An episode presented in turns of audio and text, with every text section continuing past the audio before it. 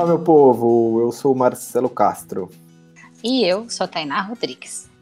E esse é o Viajado para Quê, o nosso podcast semanal para conversar sobre viagens e experiências de vida e um tanto mais de outras coisas que a gente tiver afim.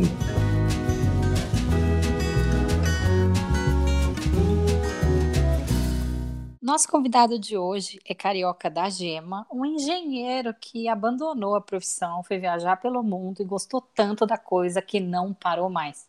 Além de tantas andanças pelo globo, hoje ele empreende e ajuda pessoas a produzirem melhor seus conteúdos e se diferenciarem nas redes sociais. Marcos Vaz, também conhecido como Vaz Aonde. Seja bem-vindo ao Viajar para Quê? Se apresente. Quem é você na fila do portão do embarque? Ah, boa. Então, meu nome é Marcos Vaz, sou aqui do Rio de Janeiro, tenho 31 anos nesse ano de 2019. É, como vocês falaram aí, eu sou engenheiro civil formado, mas desde que eu me formei, eu nunca exerci a profissão, né? Eu trabalhei quatro anos em obra e demorei uns nove anos aproximados para fechar minha faculdade, mas quando eu fechei, já sabia que eu não ia trabalhar com isso. E aí eu caí no mundo já com o intuito de viver de viagem, numa época que não era tão era, não era tão comum, né, como a gente está vendo hoje. E aconteceu.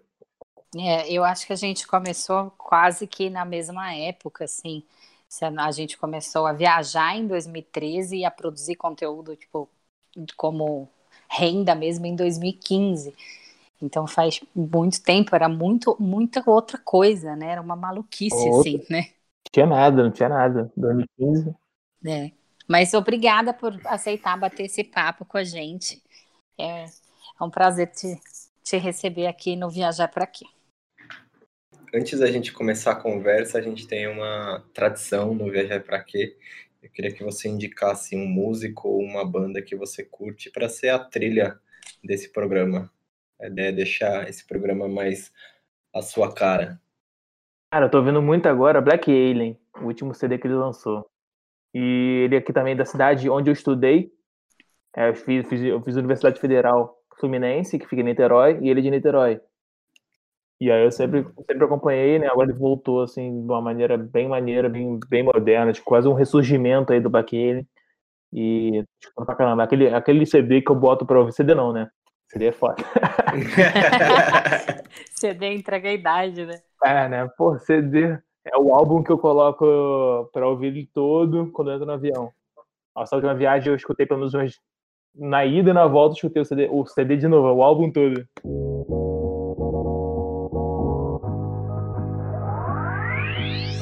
Lá vai o maltrapilho bem vestido, mulambo perfumado, faz mais um furo no cinto, faz mais sentido, fluindo no instinto, magro e drogado. Listen to the lesson, lição sem vinho tinto, mil grau. 60 blau grau alcoólico do absinto, cheiro de flor boa no recinto e tal. Também tem cheiro de inveja, boiando no assunto que nem Vitória Régia. E o que regia, planejo, Deus ri, mas admira minha estratégia. Até que o significado da palavra se dilui. Ainda sou Gustavo, filho de Dona Gisele de seu Rui. E agora, pra gente dar o pontapé inicial nessa conversa, me diga, viajar para quem? Cara, hoje eu viajo muito, eu virei tipo um caçador, assim, eu, eu fiquei meio caçador de lugares incríveis. Assim, eu gosto de ver como que a natureza ela é imprevisível, né? Como que ela é criativa, a natureza. Porque você vai em lugares assim que você encontra um lugar que você não acredita como é que é, apareceu no mundo, né? E que existe, ou é uma combinação, ou na sua criatividade você nunca pensou em fazer, caso você pudesse criar ali um planeta, criar uma, uma paisagem, você nem, sei lá, nunca tinha pensado nisso. E aí você vê que existem uns lugares assim muito específicos e você fala assim, caramba, porra, como é que. Tipo assim, parece que alguém pensou assim, uma, uma pessoa muito criativa pensou nesse lugar. Foda. E desenhou com, com, com uma, uma arte incrível, né? Exatamente, são vários elementos, né? Aí tem o clima, tem as pessoas, tem ali a paisagem, porra, são diversas cores. Eu, acho, eu fico, eu fico, sei lá, eu fico bem imerso assim, eu fico, caramba, que loucura isso aqui. E como, como que você começou a se interessar por viagens? Conta um pouco os seus primeiros contatos e como o tema viagem entrou na sua vida. A minha família, a minha família por parte de pai, ele não é do Rio. Ela não é do Rio. Então, e a minha família de parte de mãe também tinha uma parte que não era do Rio. Então, desde criancinha a gente tá sempre teve sempre viajando, A família de parte de mãe para Poços de Caldas, que é, que é a família era de lá. E a parte do meu pai, meu pai tem oito irmãos, então era tudo espalhado. E aí, final do ano também, às vezes ia para São Paulo, Goiânia. É, sempre estive viajando, altas horas no ônibus, 10 horas era comum pra gente. Oh, que irado, eu curto muito viajar de ônibus. Pô, eu, eu curto viajar também, cara, de ônibus, olha só que doido. Acostumei, né? E aí sempre estive viajando, fiz uma viagem novinha pra Disney em 94, quando o dólar valia menos que o real, é isso aí mesmo, né? O real valia mais que o dólar. Caraca, e que sonho. Depois voltei pra Disney. foi, eu, foi a mesma época que eu fui. É porque nunca mais vai voltar, né? Impossível. É, é impossível. Tipo, sonho. Sonho. Eu lembro que eu comprei material escolar, minha mãe comprou material escolar, assim, para os próximos, até a faculdade, né? Tipo, lápis, caneta.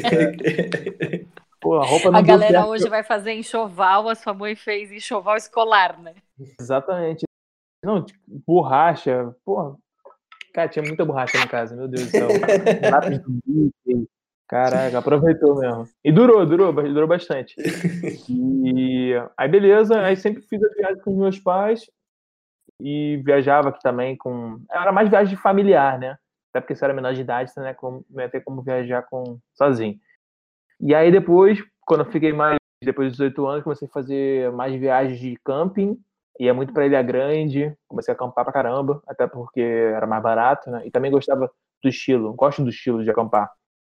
E aí lá para 2010, já pulando assim, eu fiz uma, um intercâmbio para Austrália.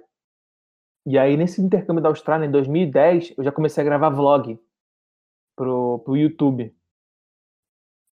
Aí eu queria ser o Bruno de Luca nessa época.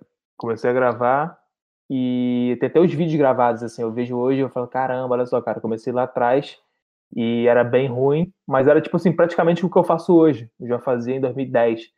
Só que na época, quando eu fui pra Austrália, eu não levei computador, então não tinha como editar nada, também não sabia editar nada.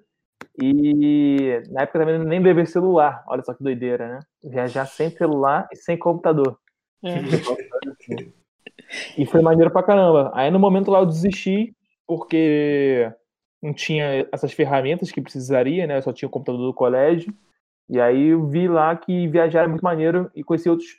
Me abriu assim os olhos, porque tinha uma galera também é, que viajava muito e me possibilitou, como eu estava ali mais ou menos perto da Ásia, fui para a Ásia também. E aí a Ásia mais Austrália explodiu minha cabeça. Eu falei, caraca, eu quero viajar agora todos os anos, pelo menos um mês da minha vida.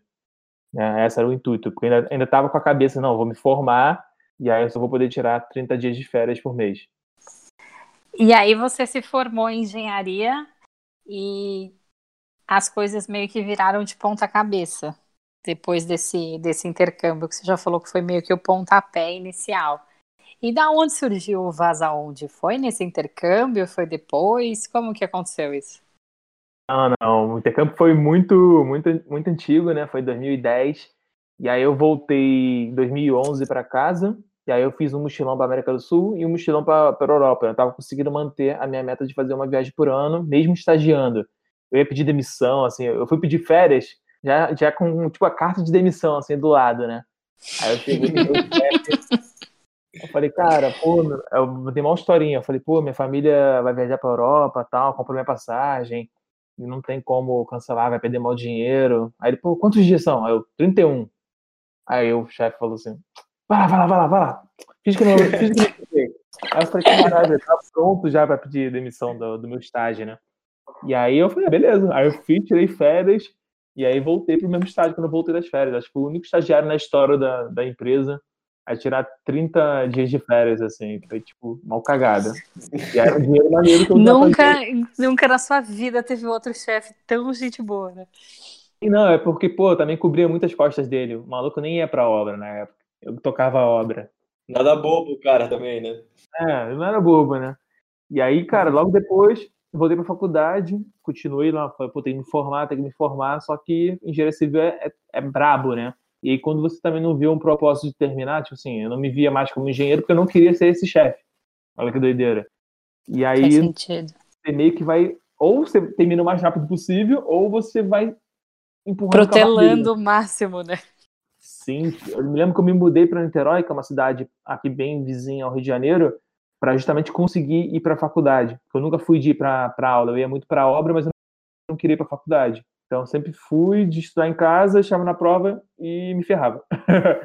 e aí eu tentei ir para Niterói, só que eu não conseguia sair. Tipo assim, eu acordava duas horas antes da aula, tomava o café da manhã, botava roupa e ficava, caramba, vou ou não vou? Vou ou não vou? E eu não ia, muitas vezes. Muito doido. Tipo, dava, tinha um negócio me prendendo.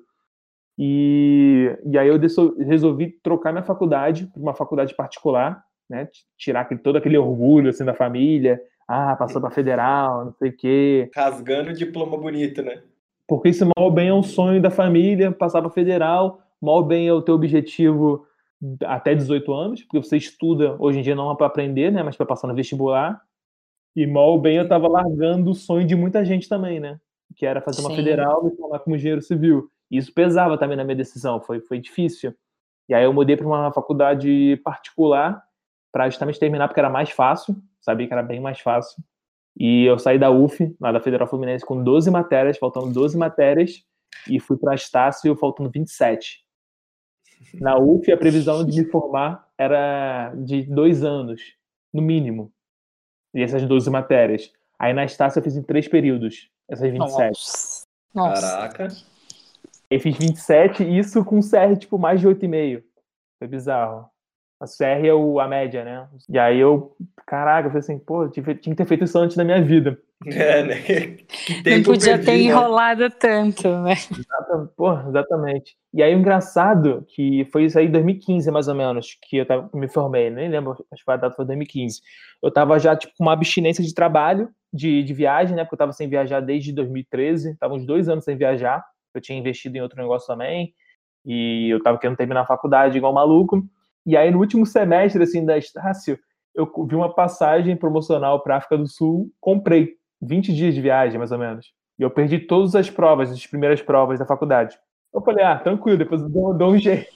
E aí foi, foi, ali que eu despertou de novo o, a vontade de criar conteúdo. Eu já estava criando conteúdo do Rio de Janeiro, e ali foi onde eu comprei meu primeiro computador, é, comprei lá na África do Sul, e onde eu comprei minha primeira GoPro também, minha Hero 4 até então não tinha nenhum equipamento, fazia tudo no celular, tirava foto pro Instagram no celular. E aí, com o dinheiro também do Domi Caseiro, que é uma bugiganga aí que me deu, me impulsionou, né? Impulsionou meu canal, impulsionou minha carreira aí como criador de conteúdo. Foi muito doido. E aí, voltando da África do Sul, eu criei um conteúdo lá, me amarrei, curti a GoPro também pra caramba. E eu falei, ah, cara, vou começar a criar mais conteúdo, começar a viajar mais. E aí todo o dinheiro que eu ganhava era voltado para viajar. E aí, em 2015, eu me formei é, e comecei paralelamente também a estudar a marca digital nessa época. E até então não tinha nenhum produto, não sabia o que, que eu poderia trabalhar. E aí, 2014 para 2015, eu lancei aí um dos primeiros cursos de Instagram do Brasil, que é o Insta Samurai, junto com a mesma época da Anatex. A Anatex eu acho que foi a primeira, antes eu acho que foi, eu fui segundo, assim, mesma época. E foi muito maneiro, porque na época ninguém falava de Instagram, não tinha o termo Instagrammer, só tinha foto quadrada, vídeo até 15 segundos, assim, isso é quatro anos atrás, né? É muito doido isso. Sim, e muito é muito rápido. Não tinha esse criador de conteúdo. O que é criador de conteúdo? Não tinha nem, nem o termo youtuber, né? E aí eu falei, cara, eu vou fazer um YouTube, porque eu já tinha um canal de YouTube antigo. Meu canal do YouTube nasceu junto com o YouTube. Meu, acho que meu primeiro canal tem 11 anos. Então tava lá desde o começo. Eu consumi YouTube, já tinha tentado fazer vlog. Eu falei, cara, agora é a hora. Agora eu já tenho ali uma GoPro Hero 4, que não é uma melhor câmera para gravar, treme tudo, mas é o que eu tenho. Eu falei, ah, vou começar. Então, no comecinho no meu Instagram era só foto de GoPro e os videozinhos no YouTube também eram só feitos com GoPro e editados no, no iMovie, no Mac. Saudoso iMovie. Pô, isso aí, eu sei lá, editei mais de 50 vídeos no iMovie, né? E mais. E aí fui crescendo, cara, fui crescendo. Aí o Insta Samurai virou quando o Instagramers Club, foi o segundo produto que eu lancei que era para uma galera que queria virar Instagramer na época, Instagramer e Instablogger, e é uma, uma parada muito doida, né? Que a gente fazia o curso e o paralelo dele era um grupo no Telegram, também em 2015. E agora o Telegram tá voltando, né? Todo mundo tá fazendo grupo no Telegram também. E aí eu comecei a ver assim, olha só que doideira, né? Eu fiz umas paradas meio fora de tempo. Porque agora que tá, todo mundo tá vendendo curso do Instagram também, todo mundo tem grupo no Telegram, mudou tudo, né? O foco. Minha questão, questão que não me vence. Minha cabeça falante fala pra caralho, aí my talking head stop making sense. Eu vim de onde tudo é imediato, tô descalço no sapato. Quando legalizarem a planta, qual vai ser o seu assunto? Cara chato, habito as fronteiras da travessia do espelho, point of no return. No confinamento, as paredes são minhas páginas de cimento, Babylon Burn. Jurei por Deus que ia acertar as contas, e lembrei que é Deus quem acerta as contas. Ele acerta no início, no meio e no fim das contas. Quem Como que foi essa sua jornada empreendedora? Porque justamente você começou a a levar a coisa a sério como produtor de conteúdo e você já enxergou uma possibilidade diferente do que você fazia. Normalmente a galera começa muito como hobby e aí as coisas vão acontecendo organicamente. Pelo menos a gente que começou lá atrás, né? Começou muito como hobby, foi acontecendo organicamente e um dia resolveu parar e investir porque já não dava mais para levar as duas coisas paralelamente. E você não, você fez esse essa essa coisa da, da vida empreendedora muito lá atrás e um assunto que não tem nada a ver com você, né? Que você até então não tinha estudado. Tem muita gente que é da área de comunicação que começou a despontar lá atrás e você não, você veio tipo de uma formação completamente diferente. Tipo, como foi isso aí? Foi, então, conheci, o meu sócio lá do curso no Instagram, ele também se amarrava nessa, nessas paradas de foto, etc. Só que a gente, a gente se esbarrou né, no, na parte de, de equipamento. A gente não tinha câmera, a gente só tinha o telefone. E a gente via já um movimento que foto de paisagem é, dava assim, likes na época, né, dava um alcance, as pessoas comentavam. E eu via muito uma oportunidade para divulgar o Rio de Janeiro, que eu sou bem barrista, eu acho que é Rio de Janeiro é a cidade mais bonita do mundo. E além disso, eu comecei a ver pessoas que estavam vivendo de viagem na, na, uhum. naquela época, 2015 já estavam ganhando câmera, estavam viajando de, teoricamente de graça, né? De graça não existe, porque tem um trabalho envolvido, mas, assim, aparentemente, para quem não conhecia o business, estavam viajando de graça e estavam conhecendo o mundo. Eu falei, cara, eu quero conhecer o mundo. É? Acho que o Forfan Lewis ficou famoso meio que nessa época, né? Então, foi ele mesmo, foi ele que é. mesmo foi a minha inspiração. Era o Fanfa Lewis e o Ben Brown, que ele um, eles gravavam muito, né, é, juntos também. O Fanfa Lewis e é. o Ben Brown, acho que até antes do Lewis porque o Ben Brown ele fazia, ele fazia um daily vlog, ele parou no 2000 e não sei o que, sei lá, tipo, ele fez uns três anos de daily vlog. Uma parada meio maluca. Aí, aí depois o Casey veio e estourou, né? Exatamente, o Casey foi uma outra geração, né? O Casey, é. pode ver que tem vídeo do, do Casey com o Ben Brown e com o Luiz. O Casey é, bem lá atrás, né? Bem lá atrás. Tem até um vídeo do Ben Brown que é Casey's Favorite Vlog Camera que é, é tá a junção do Casey, do Lewis e do, do Ben em Nova York. Esse, esse vídeo é incrível, é bizarro. Assim, é o um encontro do universo, né? E aí eu falei, e eu tinha dread também. Eu tinha uma época que eu tinha dread. Você tinha dread? Tinha dread lourão. Não consigo imaginar essa cena. Quando eu tinha 19 anos, dread vinha até metade das costas. E aí eu me identifiquei muito com o Luiz, né? Eu falei, caraca, podia ser eu, né? Eu falei assim, pô, podia ser eu, só faltava ser magrinho. E E aí eu vi em 2015, cara, o Luiz com uma audiência incrível, pô, vivendo a vida, né? Ele fala Live the Adventure, né? O que é a marca dele. E o cara fazendo encontrinho no Rio de Janeiro. Eu falei, em 2016, 2015, eu falei, cara, como assim? Como assim? Tem uma galera já criando conteúdo e não tem ninguém no Brasil. Aí eu falei, se aconteceu lá fora, vai acontecer no Brasil, porque o Brasil ele segue as tendências, principalmente dos Estados Unidos. Mesmo eles não sendo americanos, né? Mas aconteceu nos Estados Unidos também, logo depois. Então cresceu ali, o, o Lewis é de do United Kingdom, do Reino Unido, e o Mr. Ben Brown é da, da África do Sul. Aí logo depois apareceram aí os Instagramers. Na verdade eram mais YouTubers, né? Mas eles também faziam um trabalho paralelo com o Instagram. E aí eu falei, cara, eu quero ser isso aí. Não sei nem qual que é esse nome, o que, que é isso aí, mas eu quero ser isso aí. E aí eu comecei a estudar para ser isso aí. Então varri assim o, o Instagram ver como eles faziam, ver como, eles, como era a comunicação no YouTube, como é que era o modelo de vídeos. E aí eu fui criando o meu próprio estilo. E aprendendo também porque eu não sabia nada, eu não sabia editar, não sabia tirar foto, é, sabia nada, nada, zerado. Eu não sabia nem que tinha que, teoricamente, né, não, não tem que ter, né, mas a linha do horizonte tinha que ser reta na foto. Aquela foto horrível. É, ainda tem gente fazendo isso por aí. Exatamente. é, mas eu acho isso que você falou do Lois, é, que muita gente ainda tem essa percepção, né, de que quem vive de conteúdo, na verdade, vive de viagem grátis e os boletos são pagos, sabe Deus como, né? É, eu acho que você consegue mostrar isso nessa, nessa vida empreendedora de uma maneira bem legal, assim, de que não adianta ficar sentado esperando as coisas acontecerem que, tipo, não vai chegar, sabe? Ainda mais hoje com a concorrência que tem, com cada dia mais tendo Instagram de viagem e todo mundo querendo ficar famoso. É, se você não correr atrás e não fizer por onde, tipo, cara, não vai chegar, sabe? Exatamente. E, tipo assim, eu penso, quando eu pensei, eu falei, cara, eu quero trabalhar com várias marcas. Só que nesse mundo de marcas, mundo de celebridade, mundo de, mundo de egos, você, cara, você vai ter que ter contatos muito, muito bons, assim. Aí você vai ter que se vender, assim, vender a alma pro diabo pra, pra conseguir, um, sei lá, entrar na patota. Tem várias patotas também. E eu falei, cara, eu não quero depender de patota, não quero depender de ninguém, né? Assim, claro que eu dependo de.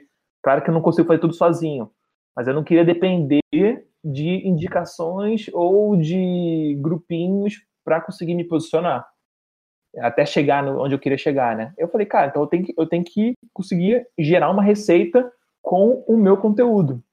E aí, desde, desde que eu entrei nesse mundo, eu vi que passar o conteúdo tem o seu valor, né?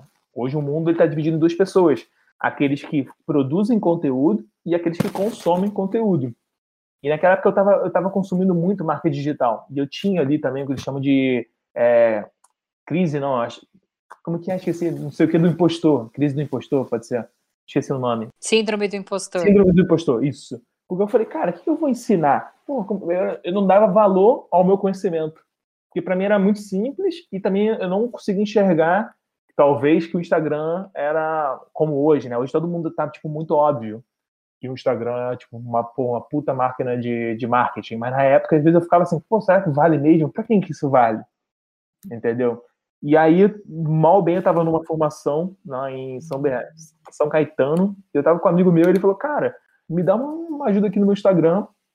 E aí eu fiz algumas modificações assim para ele no, no, Instagram de pessoal, e em poucos minutos o cara já ganhou mais seguidor, já teve um engajamento melhor, as fotos melhoraram, e é isso em um dia. Aí ele falou assim, cara, por que você não faz um curso disso?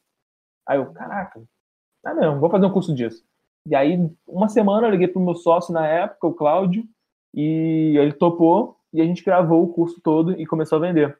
E aí vendeu através do Instagram, sem nenhum tipo de anúncio, tudo orgânico. E a gente vendeu na primeira leva 16 cursos. Na época era 397, se não me engano. 497 o curso.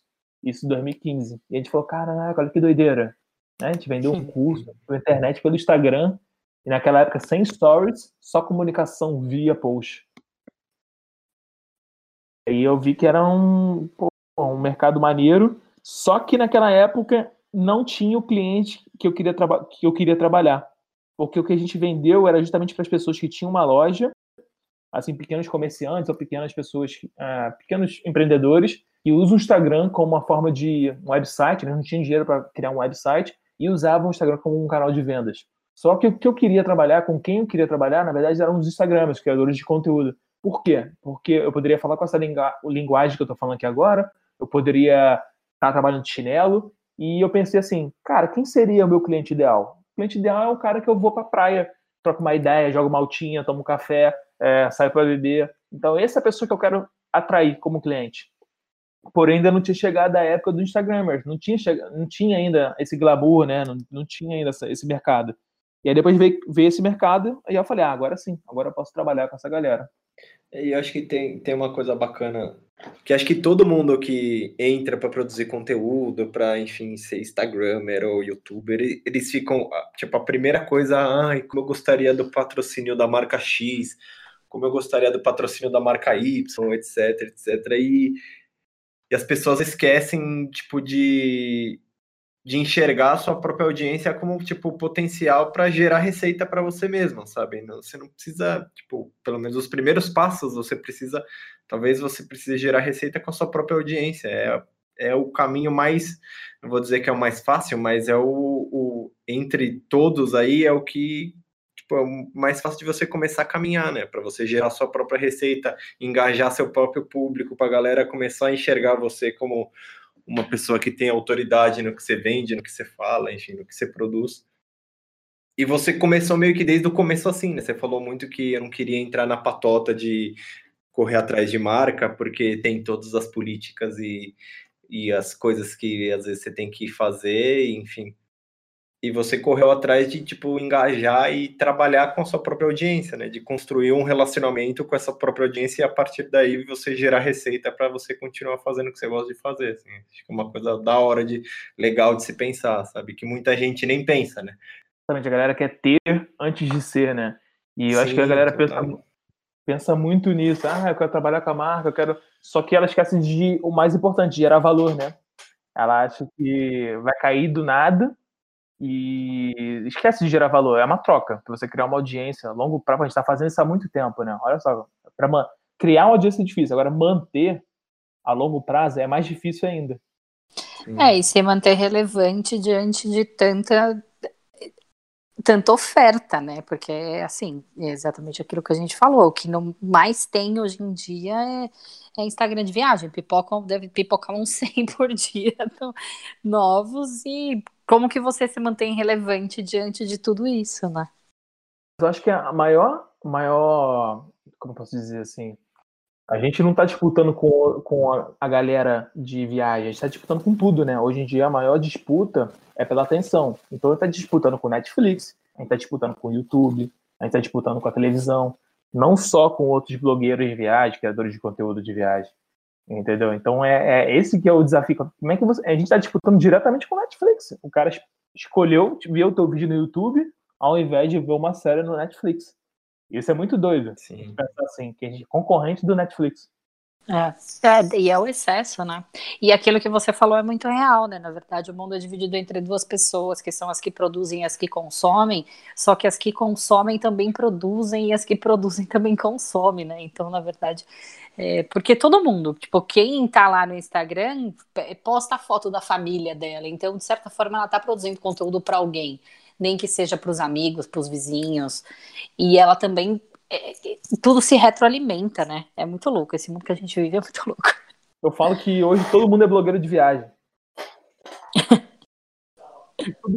Porque todo mundo que viaja vai fazer um stories, vai postar um, vai postar alguma coisa no feed, vai dar dica. Você pode ver, cara, ver no seu ciclo, você que está ouvindo aí do outro lado, vê no seu ciclo social, ou se você, até mesmo você, se você não é um blogueiro, um criador de conteúdo, se você não compartilhou uma dica de viagem, uma dica de trilha, ou alguém perguntou, ah, como é que chega nesse lugar? E aí você foi lá e deu essa dica. E agora voltando para as viagens, você já foi para países com culturas muito diferentes das nossas. Aliás, você acabou de voltar de Dubai, apesar de não ter sido sua primeira vez lá. Você passou uma temporada na Ásia, contou que uma das suas primeiras viagens foi para a África do Sul. Queria que você contasse um pouco de como foi esse seu sentimento para lugares tão diferentes do nosso, de se defrontar com, com essa natureza que você falou que você gosta de sair, observar. O que, que você gosta de fazer e viver nas suas viagens? Eu tenho, eu tenho alguns marcos bem, bem definidos na minha vida. Primeiro foi a Austrália, que eu falei assim, caramba, né? Foi aquele meio, não complexo de virar lá, mas eu falei, caramba, o Brasil podia ser assim né? Tudo organizado, parece muito, tem a natureza. E aí, quando os brasileiros iam para lá, mal bem, eles entravam na roda também. Eles se adaptavam ao, ao status quo lá, como as regras, etc. Eu falo assim, caramba, né? Então, por que não funciona no Brasil? E ele marcou muito a Austrália e também porque eu conheci outros viajantes, outras pessoas de outras culturas. Eu lembro até hoje que eu perguntei para uma menina da, da Suécia eu tava com 21, 22, né? Ela também tava com 21, 22 na época. E eu perguntei, pô, e aí, faculdade? Você faz qual faculdade? Você tá estudando? Você tirou um ano, né, de, de break? Ah, não, não, nem, nem pensei nisso na minha vida ainda. aí eu falei assim, cara, 21 anos, cara, como assim? Não pensou em faculdade? Ela falou, não, acho que eu vou ser, sei lá, vou trabalhar com cavalo, acho que eu vou ser jardineira. Ah, eu falei, caraca, cara, olha que doideira. Né? Tipo, a tranquilidade da vida dela. E aí, tipo assim, eu vi que era, a nossa vida era muito mais tipo, muito mais correria, né? A gente era muito mais esforçado, assim, não de uma certa forma, de querer buscar coisas. É, não, não todo mundo, né? Mas não generalizando, mas a galera que faz intercâmbio geralmente já tá buscando alguma coisa. E eu falei assim, caramba, olha só, cara, esse mindset, né? De viagem. E, tá, e tipo assim, é bem tranquilo, vai dar certo, não tem perigo no mundo. Esse me lembrou uma história. Uma das nossas primeiras viagens juntos, a gente fez a América Central toda. Foi em 2010. A gente saiu do Panamá e foi até Belize de ônibus. E aí, no meio do caminho, a gente estava indo para para San Blas, para Cunayala, e encontrou uma alemã. E ela falou: ah, para onde vocês estão indo? A gente falou: ah, a gente está indo lá para San Blas, né, e tal. Ela falou, ah, o que que é isso? A gente falou, ah, um arquipélago com as ilhas, não sei, ah, também quero ir, porque aí depois eu quero pegar o barco e ir para Cartagena. Aí a gente começou a conversar e não sei o que, resumindo. Aí a menina virou e falou, ah, o que, que vocês estão fazendo? A gente falou, ah, a gente está de férias aqui e tal, né? A gente já tinha esse espírito de viajar bastante. E você, ah, eu estou viajando há oito meses. Aí, tipo, a gente olhou um pra cara do outro. Como assim você tá viajando há oito meses, sabe? Era uma coisa tão fora da, em 2010, era tão fora da, da, da, nossa órbita, assim, nunca tinha visto um brasileiro fazendo esse tipo de viagem, sabe? E foi uma situação que ficou muito marcada, porque eu passei anos pensando que eu queria ser a pessoa que res, ia responder que estava viajando há oito meses. E eu nunca Também. imaginei que isso, tipo, pudesse acontecer na vida, sabe? Muito, então, exato, esse contato também com pessoas que estavam viajando e também perguntar assim, quando é que você vai voltar? Ah, não sei. Exato. Assim, cara, tipo, eu queria ser essa pessoa. Ela, ela é, da tela azul, né? Você olha assim, você fala, como assim? Mas por que, que essa pessoa pode e eu não posso, sabe? Cara, foi exatamente isso que eu senti. Até quando vocês. Pô, aposto que vocês, quando foram pra América Central, vocês conheciam alguém que tinha ido pra América Central? Não. Ninguém, imagina. Olharam super torto pra gente quando a gente falou que ia pra América Central. O que, que fazer até, lá? Até dois anos atrás, quando eu fui pra América Central, eu não conhecia ninguém que tinha feito a América Central inteira, brasileiro. É. E aí eu conheci uma, um brasileiro que tinha feito metade. E ele falou, cara, vai pra América Central, melhor roteiro que eu fiz. Aí eu falei, caraca, olha que doideira, eu nunca tinha pensado nisso, né? E é a mesma coisa quando eu fui fazer o um intercâmbio na Austrália. Eu não conhecia ninguém que tinha feito intercâmbio na Austrália. E não tinha YouTube, não tinha blog, eu não sabia como que era. E você só vai, né? Hoje é muito fácil. Ah, como... Pô, hoje tem vídeo até para como você arruma um emprego na Austrália, sei lá, o primeiro dia do intercâmbio. Hoje tem tudo, tudo. Qualquer dúvida que você tiver, se você botar até em português, você vai achar. Não, é muito louco isso de você falar que não tinha rede social. É, é exatamente. Para não falar que a gente não encontrou um brasileiro, a gente encontrou o cara do Caceta e Planeta com a família lá nas pirâmides de Tikal. Caraca, olha só, Tikal 2010. Nem sabia que existia. Pois é, nossa, e foi muito. E não tinha. A gente não, não compartilhava essas coisas, né? Tipo, a gente tem foto e tal, mas na época não fazia vídeo, não fazia nada. A gente tem uma vontade de fazer essa viagem de novo. Eu tenho vontade de fazer de novo também. Foi uma, acho que uma das melhores rotas que eu já fiz na minha vida foi do Panamá até o México. É, a gente não foi pro México, a gente foi fez Guatemala e Belize. O México, ele, o México é tipo a cerejinha do bolo, mas também volta uma. Pô, dá um, dá um choque cultural. Quando, você, quando eu cheguei em Playa del Carmen, eu falei assim, cara, o que eu tô fazendo aqui? Tipo, um, um tilt lá. E aí dá vontade de ir embora, assim. Pô, muita cidade isso aqui pra mim, não dá não. Tá muito povoada.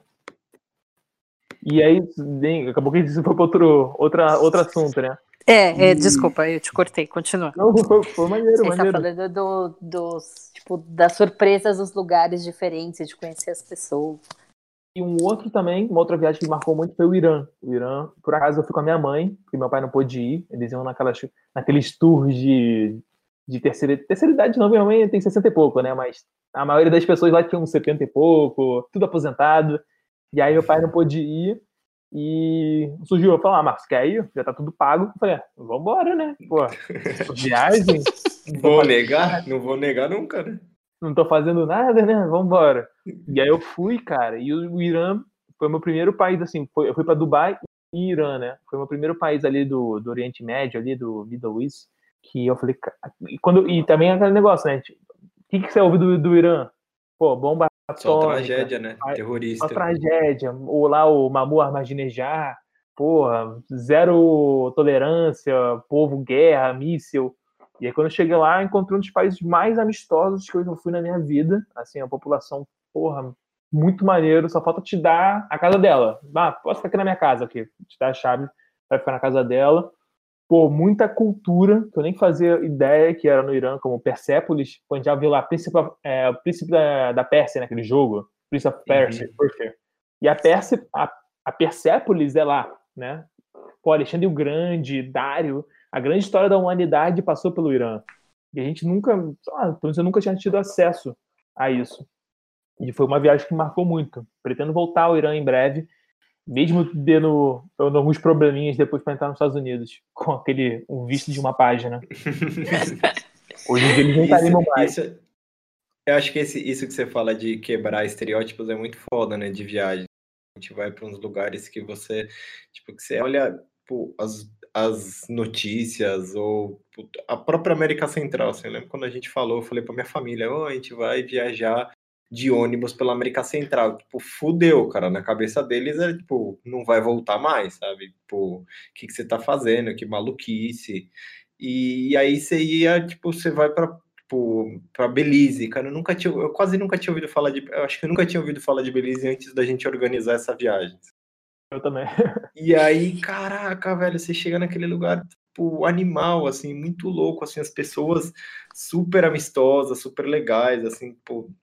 Na Bolívia, mano, que a gente falava. Bolívia demais a gente, também. A gente gosta pra caramba de ir pra Bolívia. Sempre quando eu falava pra ir pra Bolívia pra minha família, ah, esses, tipo, meio que tipo, não gosta muito, sabe? E não, sabe? É muito diferente, sabe? Acho que essas quebras de estereótipo é muito gostoso de você viver na pele, sabe? Você tá num lugar, você fala, caraca, velho, que, que incrível. Ou no meio, tipo, sei lá, ou você tá com muita gente de lugares tão diferentes, sabe? Você, a gente viajava, ficava muito em hostel e, e cara, Tipo, de repente você tá numa mesa que tem gente do mundo inteiro e você tá trocando uma ideia, tipo, nossa, é muito louco, assim, esses, essas quebras de estereótipo que as viagens faz, assim, quando você se abre para viver, né? Porque às vezes quando você vai com, ah, meu programa é esse e eu não vou mudar de jeito nenhum, sabe? Você acaba vivendo numa bolha, né? A viagem é, tipo, só a sua bolha lá, né? Mas quando você se propõe a abrir a cabeça e viver e se jogar na viagem, acho que dá sempre tem uma surpresa super gostosa. Eu fico pensando assim, cara, pra Bolívia, pô, Bolívia é um pulo daqui do Brasil, né? E aí, quando eu fui pra Bolívia a primeira vez, encontrei um montão de alemão lá, e a maioria não falava nem espanhol, não falava nada. Pois é. E aí, mal bem a gente entende, né, o portunhol, né? Tipo, bem mais tranquilo. E eu ficava assim, caraca, meu irmão, pra eles é muito mais difícil estar tá viajando na Bolívia, porque eles estão, tipo assim, porra, eles estão num país do primeiro mundo, Alemanha. Irmão, tu ir pra, pra Bolívia, você tá, tipo, descendo muitas, muitos degraus, assim, na, na parada, sei lá, no... Na socioeconômica, né? É. Socioeconômica. Então, tipo, assim, o choque é muito maior. É a mesma coisa que eu falo assim, imagina um cara que vive no interior, numa cidade de 100 mil pessoas do Brasil e vai fazer um intercâmbio na Austrália. Tipo, muito, é o choque, a transformação é muito maior do que uma pessoa que vive numa grande metrópole. Eu não correr de mim mesmo, eu sei.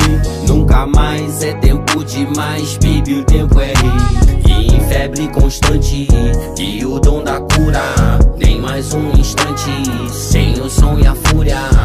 Não posso correr de mim mesmo, eu sei. Nunca mais é tempo demais, baby, o tempo é rei. Se um dia a coragem foi líquida, agora ela é sólida, irmão. Tenho não só que lidar com a vida, lido com ela sem pós, sem dó, então.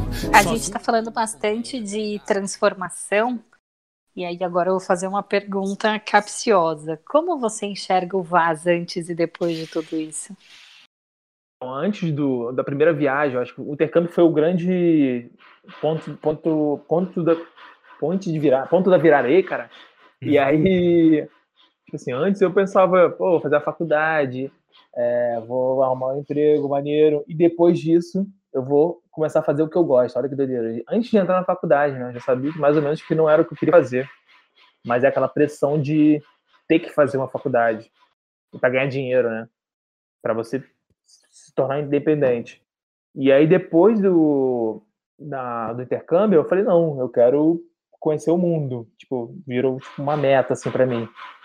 E aí depois teve o, o, a terceira etapa, também agora bate 30 anos, aí começa, você começa a pensar diferente um pouquinho também, né? Antes, entre os 20 e o 30, você tipo assim, ah, vamos viajar, vamos ver qual é. Agora eu tô também numa fase, calma, eu quero também outras coisas, não quero só viajar, eu quero ter um, um lar, eu quero ter uma família, então também começa a ter uma, um outro, outro tipo de pensamento. Então, acho que no começo, pré-intercâmbio, era um era meio que como eu sou agora, só que sem noção nenhuma de mundo. Aí o intercâmbio me deu uma noção de mundo e de que, que eu queria. E agora eu já tenho uma noção, mas também tipo, pode mudar tudo daqui a três anos. E aí, você tá aberto à, à mudança, né? Acho que é foda isso. Acho que é um negócio, tipo, sem enxergar isso que, cara, hoje, hoje você está desse jeito, mas daqui, sei lá, um ano, dois anos, ou, sei lá, seis meses, tudo pode mudar. Tá aberto a essa mudança. Tipo, é super é porque eu acho que quando você não tem nada, é mais fácil você começar do zero e ir para uma outra coisa. Por exemplo, agora. Agora eu tenho mal bem, eu tenho consolidado ali o Vais Aonde, uma coisa. Então, às vezes você se fecha um pouquinho para algumas coisas novas. Eu, eu tenho pensado nisso também agora, nesse, nesse, nesse dia a dia, né? Eu falei, caraca, eu já construí quatro anos fazendo essa parada. Eu, eu, pô, será que eu. Não, não que eu vou abandonar, mas tipo, será que eu abandonaria isso para uma outra ideia ou para um sonho de viajar o mundo que nem um maluco? Não sei. Entendeu? Porque você já botou muita energia na construção desse é. negócio. Antigamente não tinha nada, então era assim, ah, vamos viajar amanhã, ficar dois meses fora. Beleza. É muito louco isso, né? Que eu acho que quem vê a gente produzindo conteúdo na internet não tem essa, essa noção. Eu sei, eu tenho uma frase que eu costumo repetir para todo mundo que vira e fala para mim: "Nossa, sua vida é um sonho". Eu falo: "Gente, viver viajando é diferente de viajar de férias, sabe? Não é, é, eu não estou renegando nem dizendo que a vida que eu levo hoje viajando, ela é, nossa, um martírio como eu faço sofrendo. Não. Mas você viver produzindo, é, viajar produzindo conteúdo e estar em constante viagem requer muito da sua saúde mental, da sua saúde emocional, física. É, a relação com as pessoas é diferente, os laços que a gente cria, sabe? Então, às vezes a galera não tem muito essa noção porque não passou por isso, né? Exatamente, tudo mais intenso. Né? Parece que você está vivendo muitas vidas, né? Eu sinto isso, que eu vivi já muitas vidas. Ainda mais viagens de três é, meses para cima, você meio que viveu uma vida diferente. Você viveu um, um ano em três meses, praticamente. Eu queria te perguntar, tipo, vivendo essas aventuras há, há tanto tempo aí, queria que você contasse um perrengue brabo que você passou e um momento mágico da estrada. É, eu tava, eu tava pensando isso outro dia, né? Que os perrengues é meio que eu apago da minha, da minha cabeça. É muito doido. Eu tava vendo uma entrevista também do, do outro cara, o Érico Rocha, e ele também é assim. É, é tipo assim, eu, perrengue, eu fico pensando assim, caraca, perrengue. Meio que some da. É bizarro. Eu, eu, aí às vezes eu tenho que resgatar um que hoje em dia eu nem acho mais perrengue. Aí eu falo assim, acho que isso foi um perrengue. Mas será que foi um perrengue mesmo? Não sei. Então o perrengue é mais de. Eu contei até com o Richard do Vida de Mochila, perrengue de piriri no meio da estrada. Isso aí é perrengue, amigo. É, perrengue. É, piriri no meio do Ione, quem nunca? Então, meu foi piriri no meio de Machu Picchu, lá no meio do, dos turistas lá. que tenso. Isso foi. Isso é perrengue. Eu falei, caraca, é aquele que você fala assim, meu irmão, tem que dar um jeito. E aí eu saí correndo, pulei todos, todos aqueles montinhos lá protegidos pela Unesco os guias todos apitando, olha trás, meu irmão, é, é, é aquele negócio, é emergência mesmo e você vai dar um jeito. É tipo, sei lá, deve dar dose de adrenalina no sangue e você deu um jeito. Sinistro. E, e, cara, e momentos assim que, que eu fiquei assim, caraca, que doideira, tipo, maravilhado, foi o do vulcão lá no Acantenango, na Guatemala porque era um lugar que eu não sabia que existia. Descobri na Costa Rica, uma amiga minha tinha acabado de fazer a trilha. Tinha tudo para dar errado, tá chovendo. É, pô, meu grupo tava muito ruim. Foi difícil pra caramba, foi uma das trilhas mais difíceis que eu fiz. E chegamos lá, tava nublado, não dá para ver o vulcão. Tudo errado, tudo errado. Frio pra caramba, a barraca tava uma bosta, tinha um buraco na barraca, tava tudo molhado. Porra, isso é um perrengaço, né? Tudo, olha só, e tava no meu no dia no meu dia especial, né? Acho que deixou tipo ainda mais especial, né? Pô, tinha uma menina lá que atrapalhou o grupo inteiro. Pô, tá sério, foi bizarro. Mas aí depois que o vulcão limpou todo e eu consegui ver erupção, um vulcão em erupção, né? Caraca, foi uma parada tipo assim, que isso, cara? Eu nunca pensei em ver um, um vulcão em erupção na sua frente.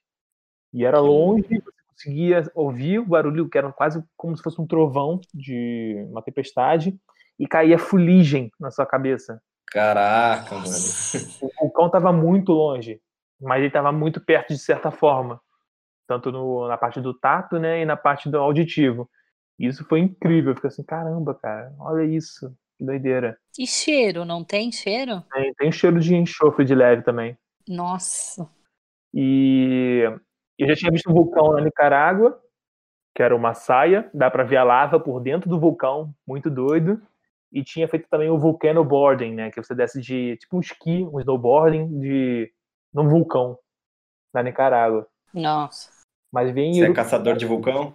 Cara, eu muito vulcão nessa viagem da América Central. Eu fiquei assim, caraca, eu não aguento mais ver vulcão. esse do Acatenango, você sobe o vulcão, que é o Acatenango, que está inativo. E aí você vê esse vulcão em erupção, que é o vulcão Fuego. E aí você ainda vê um outro vulcão, tipo assim, num raio muito pequeno de distância, que é o se não me engano, é o Água. Minha primeira viagem para o Chile, eu fiz a carretera austral com meu pai, foi em 2009.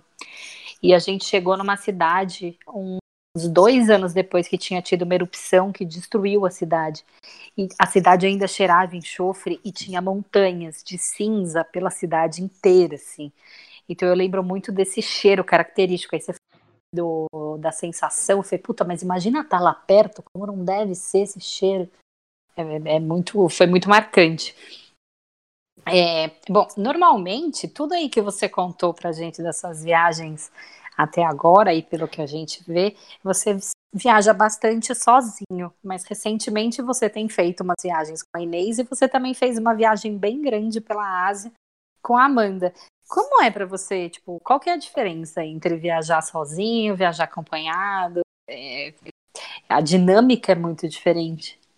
Então, viajar sozinho é meio que uma, é um vício, assim, e até um estilo de viagem. Eu comecei viajando sozinho na primeira, logo depois do meu intercâmbio, e depois emendei muitas viagens sozinho, né? Eu achei, acho bem maneiro, porque você está bem mais aberto, você conhece muito mais gente, é, você tá, ainda mais quando você vai sem roteiro, né? Eu meio que ia me preguiça de montar o roteiro, e aí eu ia conhecendo as pessoas no, no caminho, eu falava assim, cara, qual a parada mais maneira que você fez aí? De onde você está vindo? Aí a pessoa fala, ah, vai tal lugar, tal lugar. Mal bem eu montava o roteiro assim. Tanto que eu conheci o Acantenango, que a gente falou do vulcão agora, assim. Eu, uma amiga minha tinha, que eu conheci lá na Costa Rica, ela tinha tá fazendo o, o trajeto inverso, né? Ela fez do México até o Panamá e eu fiz de baixo para cima, olhando pro mapa.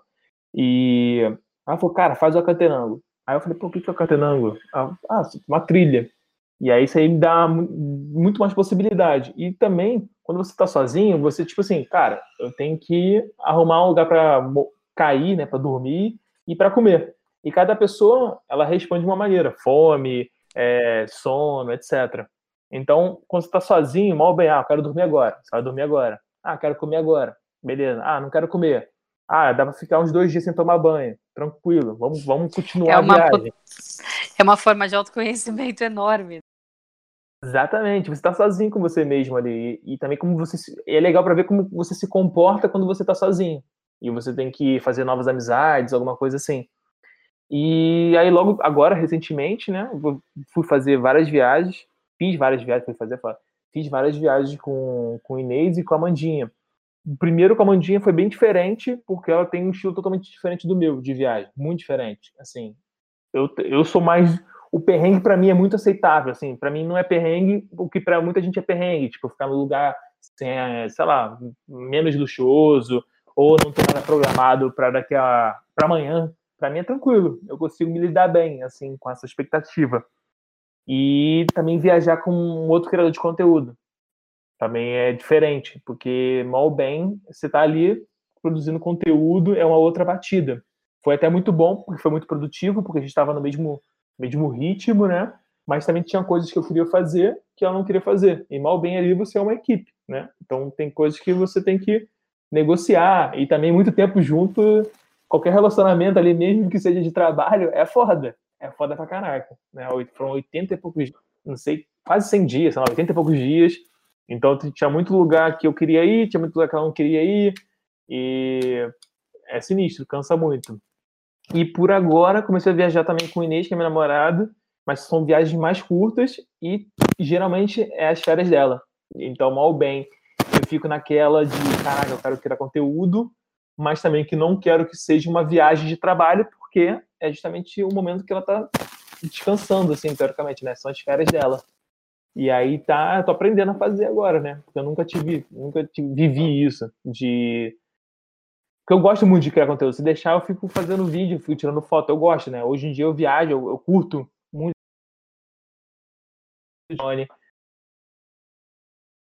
Também penso uma coisa também, de pensar é, no conforto, pensar onde vai dormir certinho, como é que vai planejar, porque ela é mais organizadinha, ela é mais tranquila também, ela é capricorniana, mais pé no chão. Eu sou mais ariano, visionário, tudo vai dar certo. É diferente. Mas é aprender, né? É aprender, né? E você falou no comecinho do, da nossa conversa, você, você é barrista, acha que o Rio é a melhor cidade do mundo mesmo. E de fato ela é super bonita, mas é, é legal também que muito produtor de conteúdo de viagem, ele gosta sempre a grama de fora é mais bonita do que a nossa, do que a de dentro, sabe? Então gosta muito, além de ficar viajando, acaba esquecendo de conhecer a própria cidade. Acho que a gente tem uma coisa dessa, eu tenho, né? A gente tipo, vive, cresceu aqui em São Paulo e a gente não explora tanto a cidade. E você, muito pelo contrário, você gosta de viajar para fora, de conhecer o mundo, mas você também fala muito do Rio, né, no seu, nos seus conteúdos e tal. E isso, tipo, também acho que é, é bacana de você, tipo, valorizar um pouco a sua raiz também, valorizar o país que você vive, que, que é foda, que é lindo pra caramba também, né? Cara, é porque a gente glamoriza muito o de fora, né? Tipo, pô, vários lugares que eu cheguei que são, tipo, super valorizados, que eu falei assim, cara, isso aí não entrava nem no top 50 de praias do estado do Rio de Janeiro e era a maior atração da cidade. E aí eu entrava nesse lugar eu ficava puto. Eu falava assim, caraca, sério, pô, eu tô pagando em dólar, pagando em euro, e eu tenho 50 vezes melhor no Rio de Janeiro que a minha casa. É. E aí, tipo assim, o cara, quando. A, a maioria das pessoas quando viajam, não, porque eu fui para tal lugar, tal lugar, né? Porque é, é o, é o que pouca gente faz, teoricamente. Então a gente não valoriza.